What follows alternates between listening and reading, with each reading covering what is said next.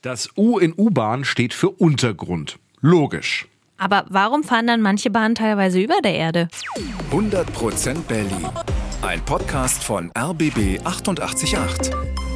Gemeinsam mit zum Glück Berliner von Lotto Berlin. Herzlich willkommen, schön, dass ihr da seid zur Jubiläumsfolge Nummer 200. Und heute geht es um die Frage, warum fahren manche U-Bahnen teilweise über der Erde und nicht runter, wie der Name verrät. Na, die U1 oder die U2 oder auch die U5, die haben ja alle Haltestellen über der Erde, besonders bei der U1 steckt da eine ganz spannende Geschichte hinter. Also, springen wir zurück, so ungefähr ins Jahr 1860.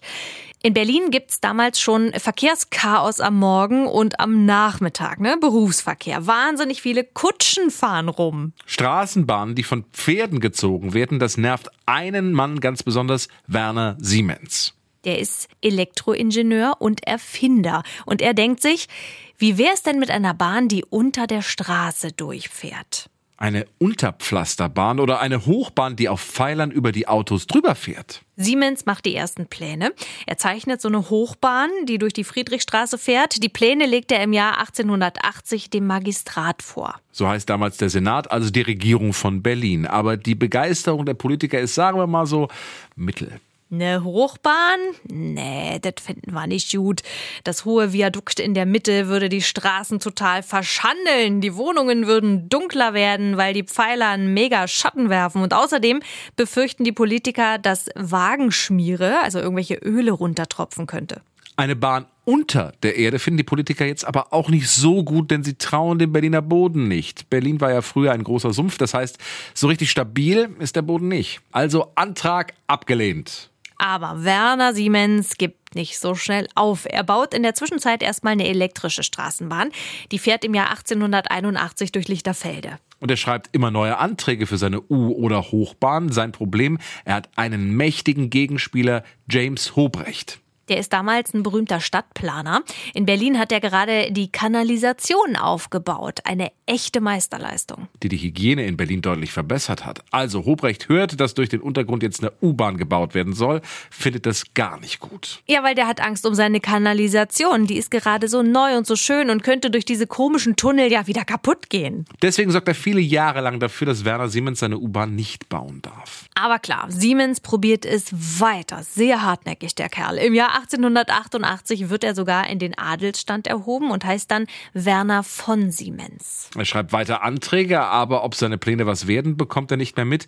Er stirbt im Jahr 1892, aber seine Nachfolger in der Firma, Siemens und Halske, die machen weiter. Und dann endlich. Der Magistrat gibt die Zusage, allerdings nur für eine Hochbahn. Für dieses Okay gibt es jetzt verschiedene Gründe. Zum einen hatten damals viele andere Städte schon eine U-Bahn, London oder Budapest zum Beispiel, und da will Berlin natürlich nachziehen. Außerdem hatte die Firma AEG gezeigt, dass man durch den Berliner Boden durchaus einen U-Bahn-Tunnel bauen kann. Also Antrag bewilligt, allerdings erstmal nur für eine Hochbahn, aber immerhin. 1896 ist Baustart. Die Strecke beginnt an der Haltestelle Stralauer Tor, die liegt ganz in der Nähe von der Oberbaumbrücke in Friedrichshain. Die Endhaltestelle ist dann am Potsdamer Platz.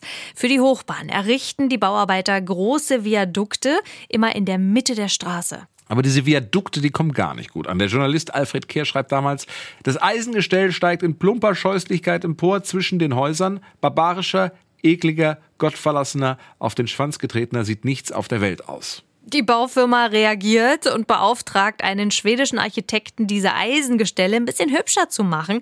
Danach kommen die auch wirklich ein bisschen besser an. Aber es gibt schon das nächste Problem, und zwar Charlottenburg. Das ist damals noch eine eigene Stadt. Und die Stadtoberen sagen, so eine Bahn hätten wir schon ganz gerne. Aber eine Hochbahn durch unsere schönen Straßen, ah, das geht ja gar nicht. Da kann man unsere schöne Gedächtniskirche ja gar nicht mehr sehen. Bleibt nur eine Möglichkeit. Die Bahn muss doch unter die Erde. Und genau das passiert dann. Ab der Kleiststraße wird ein Tunnel gegraben und zwar bis zum Knie, so heißt damals der Ernst-Reuter-Platz. Wirklich. Knie? Ja. 1902 ist dann endlich alles fertig.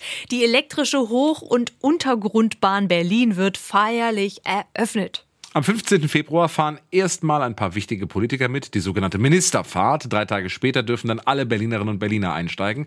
Allerdings sind die Wagen am ersten Tag recht leer. Ja, weil der Betreiber hatte mit einem Ansturm gerechnet und kurz mal die Preise ein bisschen erhöht. Die Folge bei der ersten Fahrt sitzen gerade mal 33 Fahrgäste in der Bahn. Erst als es dann wieder billiger wird, sind die Bahnen voll. Und dann fährt sie. Die Hoch- und Untergrundbahn. Im Laufe der nächsten Jahre und Jahrzehnte werden immer mehr Strecken und Bahnhöfe gebaut. Die meisten davon unter der Erde. Aber so ein paar oberirdische Strecken gibt's eben auch heute noch. Klar, die U1 von der Warschauer Straße bis zum Nollendorfplatz, aber auch die U2 fährt teilweise oben. Nach dem Bahnhof Senefelder Platz erblickt sie wieder das Tageslicht, die Schönhauser Allee entlang. Die Strecke war im Jahr 1910 eigentlich auch als Tunnel geplant. Aber als bekannt wurde, dass die Betreibergesellschaft dort einen Tunnel bauen will, schossen die Grundstückspreise in die Höhe, weil alle ihr Grundstück für möglichst viel Geld verkaufen wollten. Das konnte sich die Betreibergesellschaft nicht mehr leisten und baut dann lieber eine günstige Hochbahn. Und auch die U5 fährt ja heute teilweise oben lang, ab dem Bahnhof Biesdorf Süd. Das ist sogar die längste oberirdische U-Bahn-Strecke in Berlin. Die Strecke wurde erst in den 80ern erbaut und auch damals war es einfach günstiger, oben zu bauen, als einen Tunnel zu graben. Also, Fazit. Warum fahren manche U-Bahnen über der Erde? Am Anfang war es so, dass die Politiker in Berlin den Berliner Boden nicht trauten. Und Angst um ihre schöne Kanalisation hatten. Später war es dann manchmal einfach günstiger, oben eine Hochbahn zu bauen, als unten einen Tunnel zu buddeln. 100% Berlin. Ein Podcast von RBB 888. Gemeinsam mit zum Glück Berliner von Lotto Berlin.